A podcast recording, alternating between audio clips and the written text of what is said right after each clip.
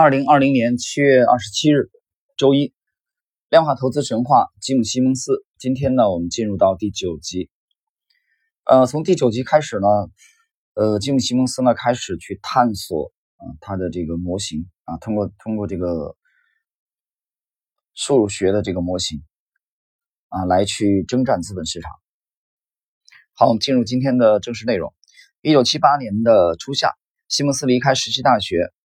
的校园啊，短短几周之后，他就已经置身于啊距离实习大学仅仅数英里的地方。他觉得那里呢啊恍如另外一个世界。他坐在一座死气沉沉的商场后边的一家商店里，隔壁是女装店，再过去是一家披萨店，对面则是小小的一层楼的实习火车站。他那个空间是用来做零售店的，有米色的壁纸，一台电脑。屏幕，还有时好时坏的电话线路。从窗户往外看，他几乎看不到恰如其名的杨牧场路。也就是说，他一下子就从人人敬仰沦为默默无闻。这位四十岁即将开创事业第四春，呃，西蒙斯是三八年出生的啊，这一年正好四十岁。实际上，他开始了新的一次创业之旅。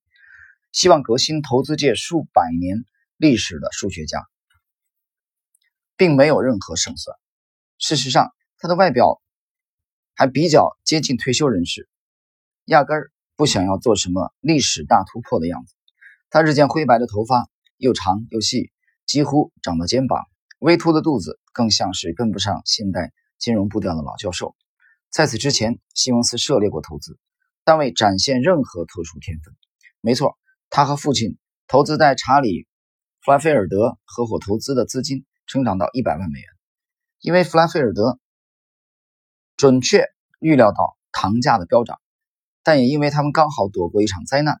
弗莱菲尔德脱手所有持仓之后，糖价在短短几周后就重挫。弗莱菲尔德和西蒙斯都没料到会暴跌，他们只不过是同意赚多了就获利了结而已。呃，西蒙斯后来回忆说，那次脱手的时机真是好到不可思议，但完全是碰运气啊，运气好。不知为什么，西蒙斯就是自信满满，他征服了数学，懂得破译密码，还打造世界级的石溪大学的数学系。现在他有把握自己能精通金融炒作的嗯方法，原因是他有独到的眼光。能洞悉金融市场的运作方式。有些投资人和学者认为市场起伏是随机的，他们主张所有可能的资讯都已经反映在价格上，所以只有不可能预测的消息能够推动价格上涨或下跌。还有一些人认为，价格波动反映出投资人在回应预测经济企业消息时所遇的种种努力。这些努力有时会得到好的结果。刚才他讲的第一种啊，就是已经股价已经充分的反映这个公司的基本面，这个其实指的就是这个呃随机游走的啊。其实我们知道它这个起源是当时布朗研究这个花粉的啊，觉得这个股价是杂乱无章的，没有什么规律的啊，你别费心思了。这方面的顶尖的人物是芝加哥大学的嗯尤金法马教授啊，以他为首的啊，包括后来的这个马尔科维茨。所以这一派在整个的这个投资领域当中还是有相当大的影响力啊。他们认为别费心思了啊，像巴菲特这种啊，这种投资怪兽 取得这么好业绩的啊，只不过是呃这个肥尾现象而已啊。换言之，是小概率事件，可以忽略不计的。呃，西蒙斯通过他的努力，给了这种理论啊一记完美的这个反击。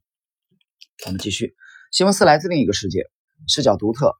他习惯仔细的检查庞大的数据，从他人眼中的随机当中找出秩序。科学家和数学家所接受的训练是挖掘自然界混乱表象之下意想不到的简朴结构，甚至美丽。所挖掘出的模式和规律就是科学定理。西蒙斯推断，市场对消息或其他事件的反应，并非每次都很合理或可以解释。所以，光靠传统的研究、见识、洞察力是不可行的。不过，不管市场看起来多么混乱，金融价格似乎至少有某种模式存在，就好像天气的形态看似随机的外表之下，隐藏着可辨识的走向。这里面似乎啊有某一种结构存在。西蒙斯心想，只是他必须把它找出来。西蒙斯决定把金融市场当成混沌系统来看待，就像物理学家仔细端详大量数据，建立简洁的模型来找出自然界的定律。同样的，西蒙斯也要来建构啊这个构造自己的数学模型，来找出金融市场的秩序。他的方法类似多年前在 IDA 国防技术研究所来分析这个前苏联密码时候那个策略。当时他和同事写出了一份研究论文，断定市场有几种隐藏状态的，可以用数学模型来辨识出来。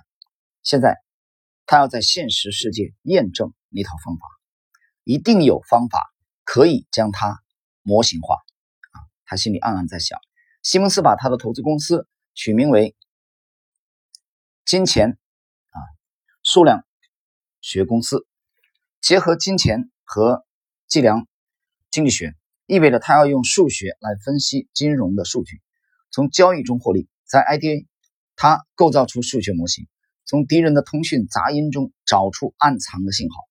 在实习大学，他辨别延揽管理有天分的数学家。现在。他要网罗最聪明的人，组成一支团队，钻研市场的数据，找出市场的趋势，并且开发数学模型来从中获利。吉姆·西蒙斯不知道该从哪里着手，他只知道外汇市场已经松绑，是赚钱的好时机。他已经为刚起步的公司想好了一个理想的合伙人选，啊，就是莱纳德·鲍姆。他是 IDA 那份研究论文的作者之一，也是数学家。曾辨识出混沌环境里的隐藏状态，并做出短期预测。只是西蒙斯必须说服鲍姆，让他愿意赌上自己的职业生涯，尝试西蒙斯那套激进、未经检验的方法。很有趣啊！我们在之前的讲过，西蒙斯当时为了这个啊建立重建这个实习大学的数学系啊，他去延揽另外一位。读书的时候的伙伴，那么靠说服啊，靠这个温情。那么这次呢，又准备延揽兰尼鲍姆。这个兰尼鲍姆，我们要解释一下啊，因为这章的基本内容其实非常，我们这一集的内容非常简短啊。兰尼鲍姆对呃文艺复兴啊，对吉姆西蒙斯，对大奖章都是一个啊无可或缺的非常非常重要的人物。他的重要性在哪里呢？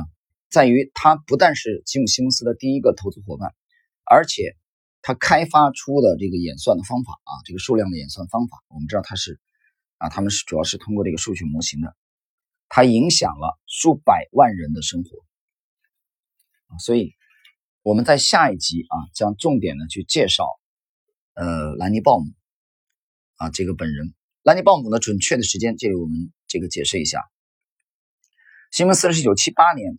离开了石溪大学数学系啊，正式告别了这个数学界，成立了他的外汇交易公司啊，这个就是计量金融公司。同时，他成立了一家避险基金。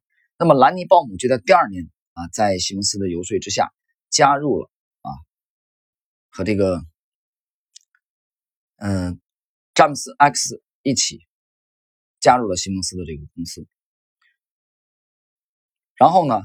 他与西蒙斯一直合作了长达五年之久，到一九八四年，啊，兰尼鲍姆才辞职，所以他可以说是西蒙斯啊在早期的最重要的合作伙伴。